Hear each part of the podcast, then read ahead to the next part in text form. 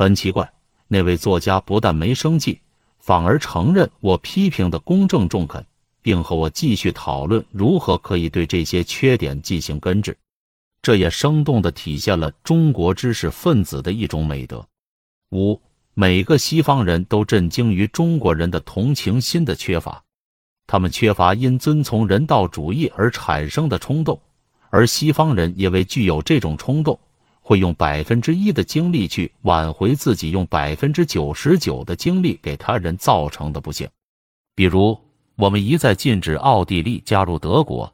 阻止他们移民和获得工业原料，结果除了一部分维也纳人愿意依靠我们的救济而活下来以外，许多人都饿死了。中国人不会花精力去饿死维也纳人，也不会济世行善去救济一些维也纳人。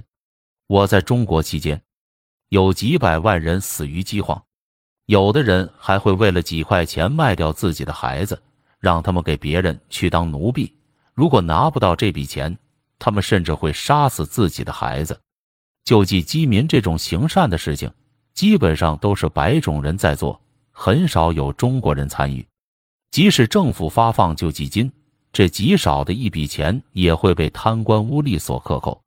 当然，也可以这么说：西方人之所以做这些善事，与其说是在帮助中国人，不如说是在安抚他们自己的良心。事实上，只要中国依然保有现在这种高生育率和农业生产方式，发生饥荒是不可避免的。那些在这一次的饥荒中靠别人的救济活下来的人，也许在下一次饥荒中很难存活。中国的一些有识之士认识到，只要改进农业生产技术，同时结合移民和大规模的控制生育，中国是可以永远消除饥荒的。因此。他们采用别的方法去拯救饥民，而不用白人这种单纯救济的方法。大多数中国人对自己缺乏同情心都有一种同样的解释，并且对许多有关问题的看法是趋向一致的。但是还有一个问题让我无法理解：如果一条狗被汽车严重碾伤，十有八九过路的中国人会停下来看热闹，他们会认为这条可怜的狗的痛嚎很好笑。并以此取乐，看到痛苦本身并不会引起一般中国人多少同情心。事实上，他们好像很开心看到别人痛苦。从中国历史以及一九一一年以前的刑事法典来看，中国人绝不是没有采取残忍行为的心理冲动，但我本人还没有遇见这种情况。有一点必须要指出的是，所有的西方列强都是残忍行为的实践者。只不过我们西方人用伪善部分的掩盖了我们的残忍行为。懦弱是中国人另一个让人很轻易就能看出的缺点。但是我并不相信中国人真的就很缺乏勇气，怕死。两军相对于战场上，双方都会想逃离战阳，胜利其实就属于首先发现对方溃退的一方。我认为这只能说明中国士兵是明智的。因为没有什么重大的冲突时，军队也纯粹是由雇佣兵组成的。当实际事态严重时，例如太平天国起义，据说中国人打得非常勇猛顽强，特别是他们在有梁帅骁将时更是如此。然而，我认为与英国人、法国人和德国人相比，中国人是不勇敢的。在许多情况下，他们只知道消极的忍耐。中国人的忍耐精神是少有的，他们会为了许多好战的民族的人看来全无必要的动机，比如只是为了不肯说出别人藏匿物品的地方而忍受折磨甚至死亡。但是，尽管比较起来他们缺乏战斗的勇气，这并不代表中国人比我们西方人更怕死。他们会随时准备承担自杀的义务，这就是一个很明显的证据。贪心。是我认为的中国人最大的缺点。生活艰苦，挣钱不易。为了得到金钱，除了极少数受过良好教育的人以外，很多人都贪污或者犯罪。有时仅仅为了几分钱，几乎所有苦力阶层的人都会甘愿冒生命危险。在与日本的战争中陷入困境，主要还是因为大多数的中国政府官员不能抵制日本人的贿赂。我认为这种贪婪的根源可能是经济条件的落后。也许在以前的多少年代以来，品行廉洁的人都得不到所需要的钱，生活窘迫。只有当经济条件提高了，这种贪婪的状况才能少一些。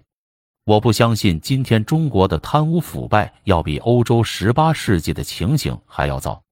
我从没听说过中国的将军比乌尔伯勒公爵更腐败，也没有听说中国的政治家比卡迪纳尔·杜布瓦贪污受贿更厉害。因此，随着中国工业化的进程，中国人完全有希望变得像我们西方人那样的诚实。当然，西方人实际上如何廉洁，只有我们自己知道。六，我已经说过，中国人除了在日常生活中有点懒散和缺乏激情外，大多聪明能干而且多疑，但这只是他们性格的其中一面。另一方面，中国人又会很狂热激动，这种狂热激动常常是一种集体行为。尽管我很少见到这种情况，但这无疑是事实。义和团运动的兴起就证明了这一点。在中国历史上。也曾经或多或少有过这样的动乱，正是中国人性格中的这种因素，使得他们变得不可捉摸，也使得中国的将来难以预料。你可以想象，他们中的一部分人会变成积极的布尔什维克主义者，勇敢无畏的抗日救国者，疯狂的基督教徒，或狂热的献身于某个最终宣称自己为绝对统治者的领袖。我个人认为。正是中国人性格中的这种不确定因素，才使得中国人成为世界上最不顾一切后果的冒险者。尽管平时他们都表现得小心翼翼，虽然在中国浪漫的爱情远比在西方更受鄙视，但是中国历史上有许多皇帝为了追求浪漫爱情而丢掉皇冠。概括中国人的性格很难，对外国人来说。